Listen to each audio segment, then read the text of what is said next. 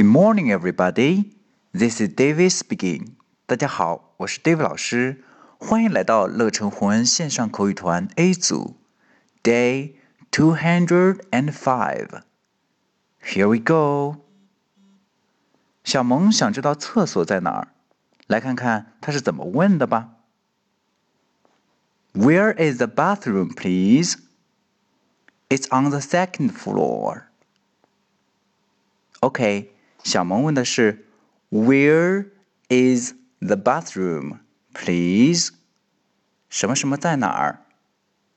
就是用 Where is blah blah 来提问。Where is the bathroom, please? Please，请，请问厕所在哪儿？